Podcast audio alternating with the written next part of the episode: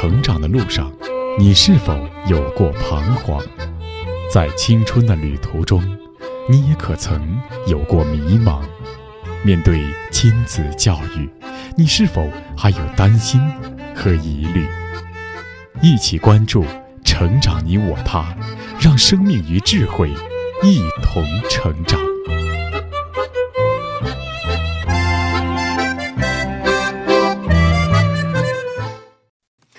愿生命与智慧一同成长。海内外的各位听友，大家好，欢迎来到《成长你我他》，我是您的朋友钟庆。听众朋友，对于孩子来说，最重要的学习是发生在家庭还是学校呢？其实，无论是家庭还是学校，学习是时刻都在发生的。因为如果只注重学校里学科知识的学习，而忽略了生活上的学习，孩子变得高分低能，那还是好的。严重的，我们会看到一些大学生出现人格缺陷、人际冲突、生命目标虚无，甚至冲动自杀等现象。这都促使我们对现代教育进行反思。其实，在中国的传统教育中，是特别注重人格和道德的培养的。那么，传统教育是怎么做的呢？我们都知道，在中国古代，民间办学是从孔子开始的。除了许多家族主办的私塾之外，还有一种私人创建的高等教育，那就是书院。书院最早是出现在唐代，盛行于宋代。古代著名的书院有应天书院、岳麓书院、白鹿洞书院、松阳书院等等。而有意思的是，近些年在现代大学里又兴起了书院制教育，比如中国香港中文大学、复旦大学、西安交通大学等都设立了书院。那么，为什么现代大学会借用书院这种形式？中国古代书院里是如何学习的？它又能给我们现代教育提供什么样的精神资源呢？今天呢，我们依然邀请上海多悦公益机构的创始人周洋先生谈一谈这方面的话题。好，有请周洋先生。周老师您好，欢迎您再次来到我们的播音室。周老师好，嗯，那前面我们谈到中国古代的书院文化哈，那它对于当今教育的影响，您认为它主要在哪一些方面呢？嗯，我这段时间呢，其实也关注到中国的古代书院的文化，因为呢，就是我们党和国家也在讲文化自信，也在讲传统文化的复苏，而且这个传统传统文化的这个重建，它是必须或者说是我们这一代人。对于中华民族必须要做的一件事情，那这件事情它最后是要有个抓手的。那我们上一次呢，其实提到的是说，我们会发现我们的根智慧、我们的传统文化，特别是我们讲的儒家的一些东西，它其实和当下我们所关注的这个思辨，它是很很吻合的。但对于目标抓手而言，我觉得呢，可能还是要真正的去把古代的书院文化在当下的实践去做一个复苏。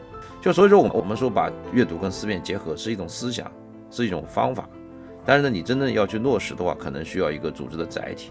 这个其实对于我们，包括多阅，包括我们其他的多阅读推广的组织，包括我们的学校、我们大学都是适用的。而且钟老师应该也知道，我们现在大学好多大学已经重建书院了，他把它作为一种博雅教育或者通识教育的一个抓手。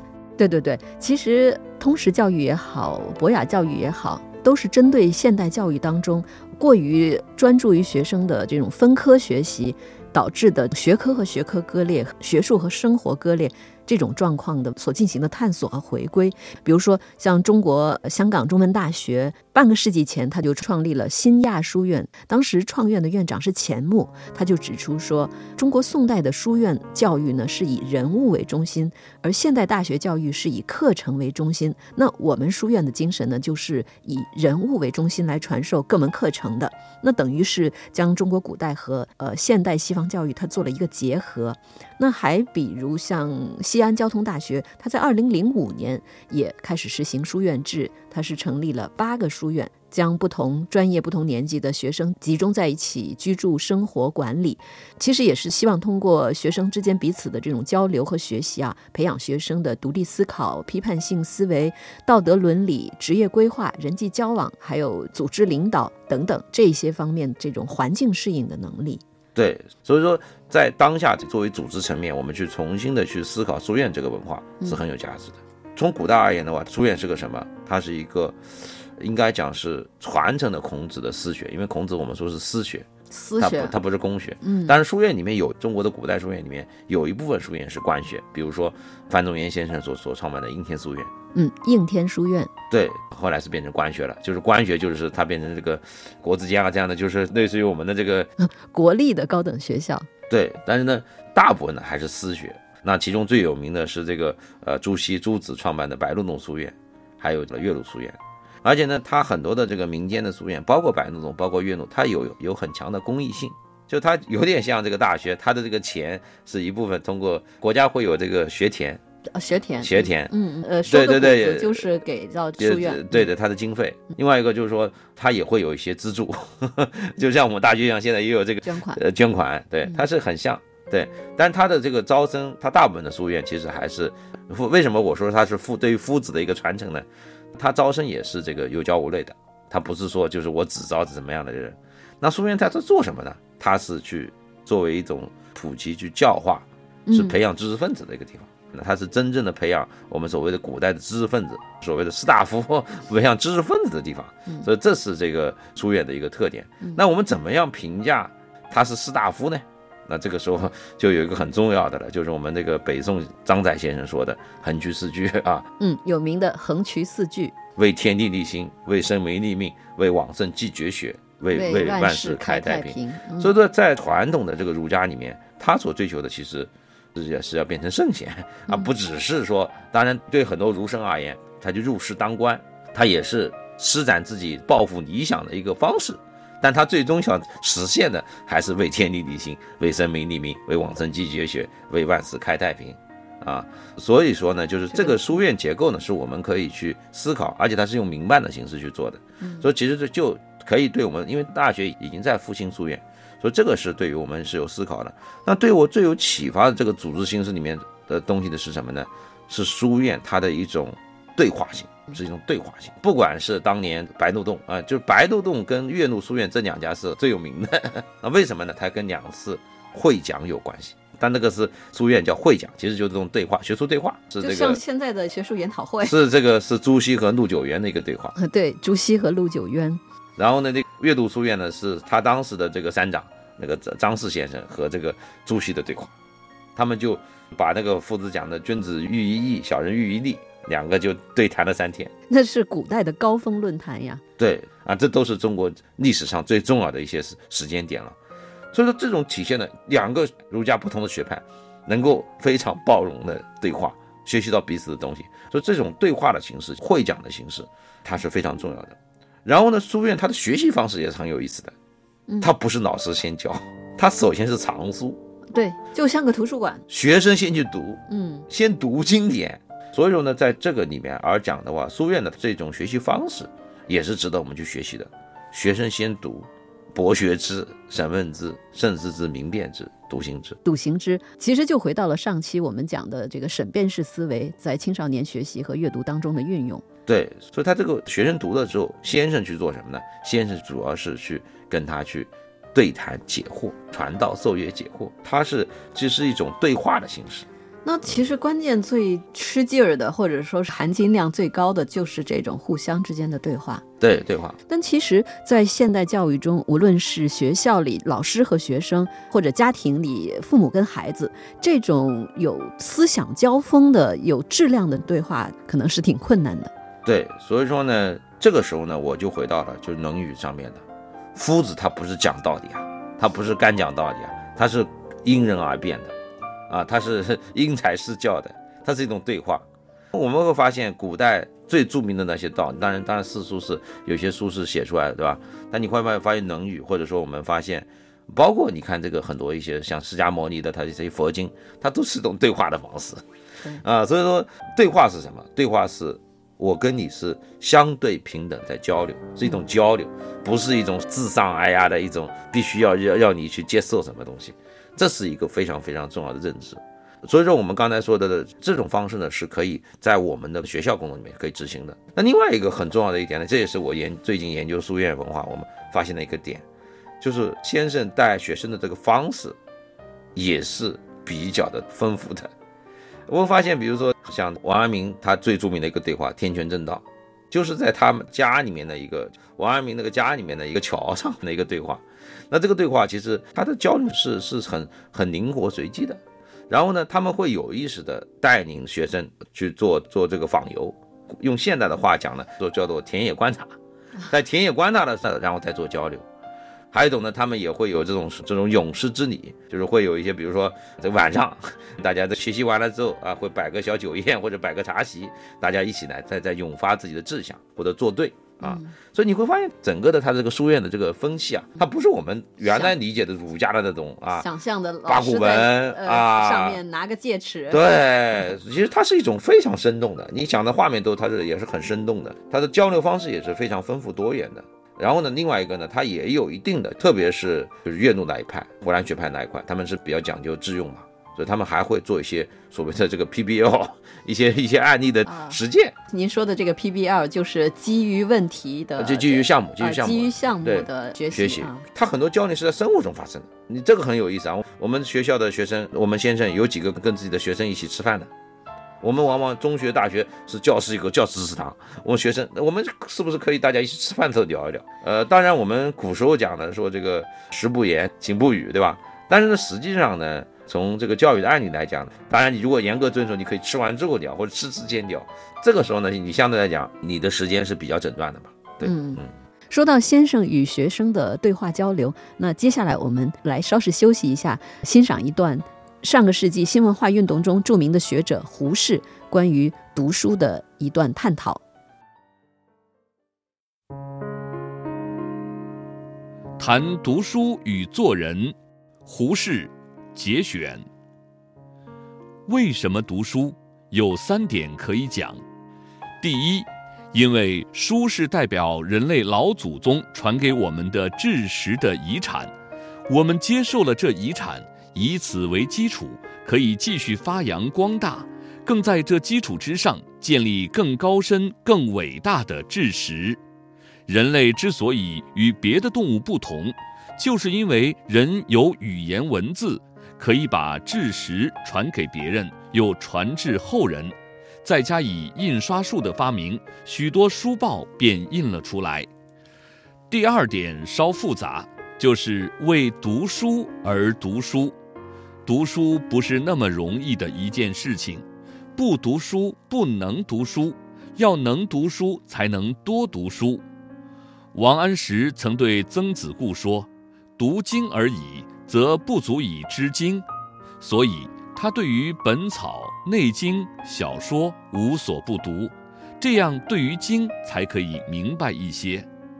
王安石说：“治其知而后读。”他不说读书以致知，却说先致知而后读书。读书固然可以扩充知识，但知识越扩充了，读书的能力也越大。这便是为读书而读书的意义。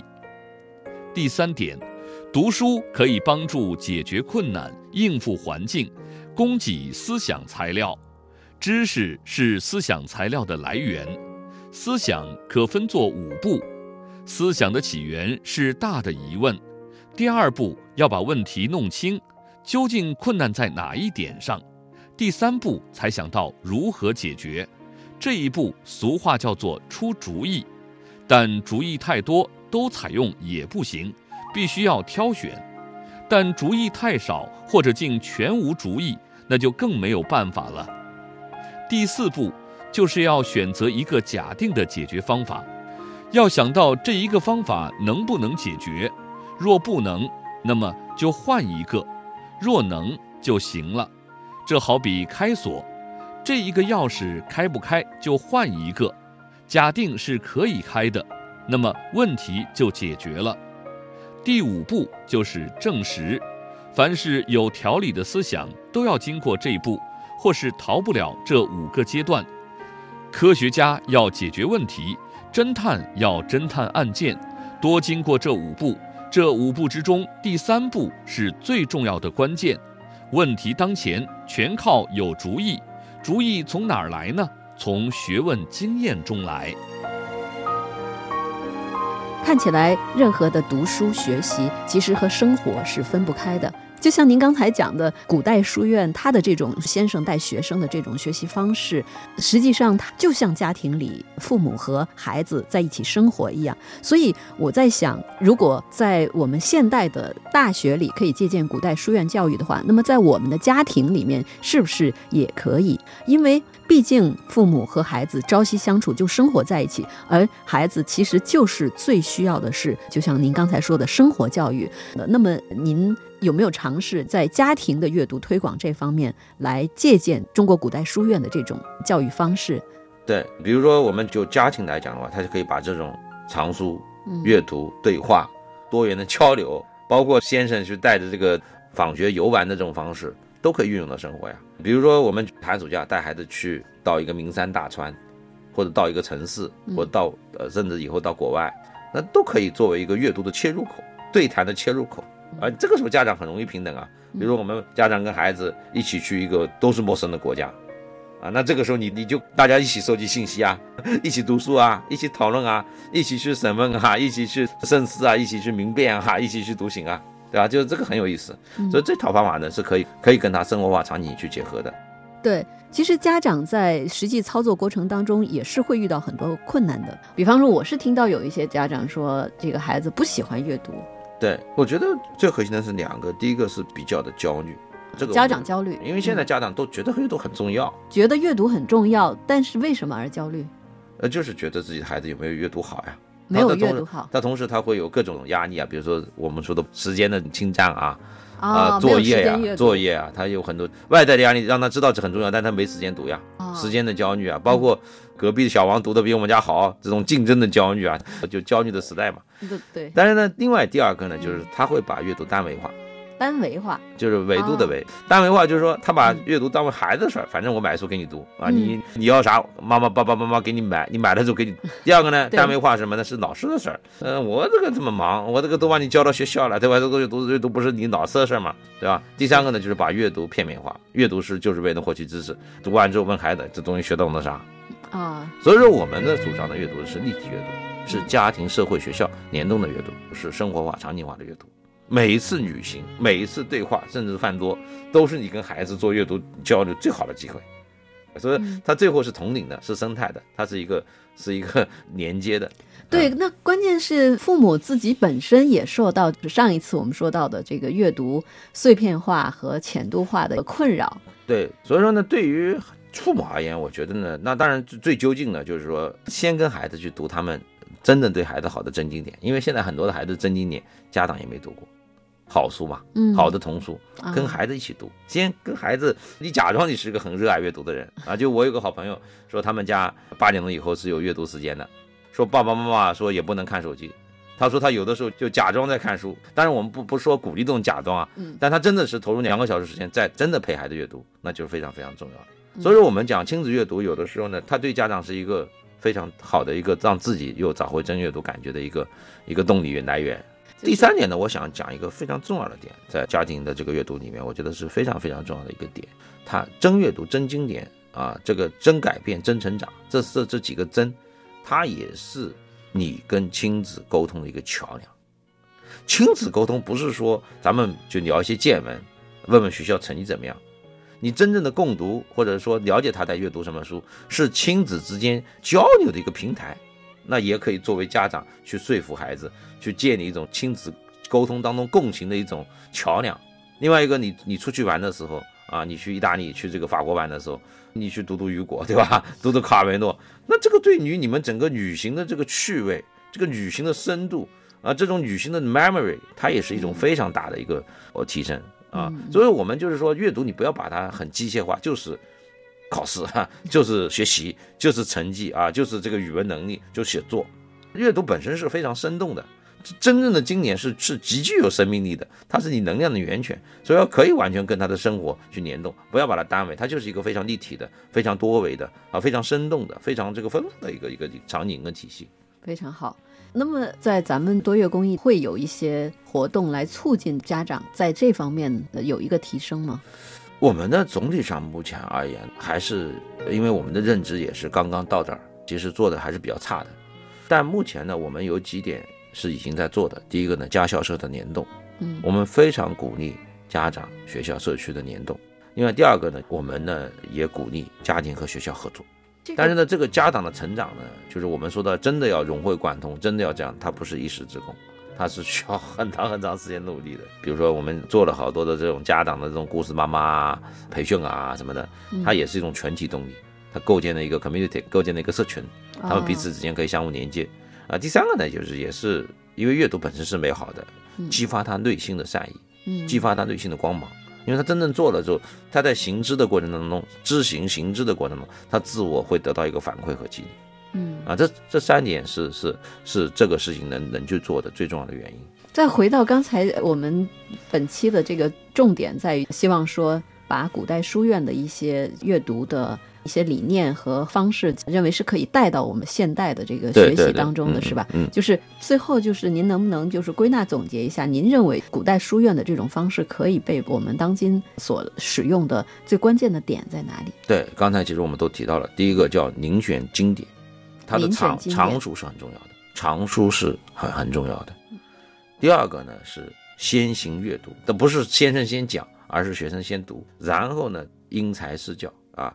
对话，对话思辨，然后呢，知行合一，就你最终是要去有些实用。最后一点呢，就是把阅读跟教学相长这个东西呢，能够场景化、生活化，可以到田野里面去，可以在生活里面去，歌以咏志，可以丰富多彩一点。当然不是说我们去去书面化的东西不好啊，读后感也是个很好的方式，但是不能我们只做这个，我们得得把它跟生活场景运用。嗯，我听到了，我其实我我理解到一个点，不知道对不对，就是您刚才说了，古代书院其实它是民间的，它是叫私学。而我们家庭教育其实也是私学，对对对对对对。就我我是我觉得这一点可能更重要，就是因为私学是什么呢？就是我可能更从我自己的实际出发，而不是别人给了我一个一个教育目标，或者给了我一个对对对一个阅读目标。对，对，赵老师你讲的非常好啊，这个其实您也帮我帮我连贯起来了。我们现在在做社区阅读推广，我们很重要的一一个点叫做书香社区营造，里面有一个很核心的理念就是。让这个社区的居民变成社区书房的主人，那他其实就是一个，虽然说他的房子可能是政府的，或者说是这个开发商的，但他的这个他其实是民间的。啊，其实您帮我把这个两个点打通了，它就是一个民间的这个社区的小书院，它是一个蛮民办的，它藏书也可以自己定，对吧？这种方式也可以自己定，所以说这个是也是我们的就是一个理念。对于最终的中国不是一个大的书院，不是我们有一个什么样的一个大的什么，就比如说我们我们多也没这个想法，也没这个能力。呃，中国可能有无数个成千上万的小的书院。对呀，我我是这么想啊，就是如果说每一个家庭变成一个小的学习社区、小的这个书院的话，那么我们连起来不就是一个？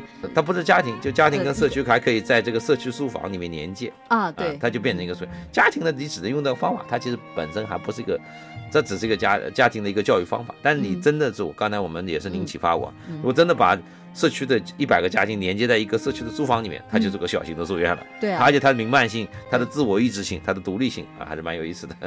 对啊，就是就是您刚才总结的这三点：独立性、自发性和生活化。对这几个性，可能是促进深度学习的一个特别重要的、特别重要的点，因为它自发的，它基于生活场景的，又在身边的。所以呢，我们最终呢，真的是要对于全中国很多的人的阅读有帮助的。它最终一定是把这些思想在。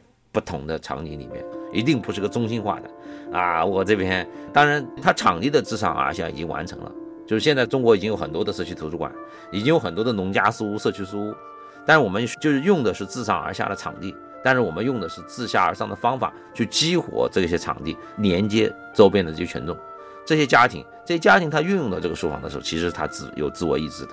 好，谢谢，谢谢周洋老师，谢谢钟老师，嗯嗯。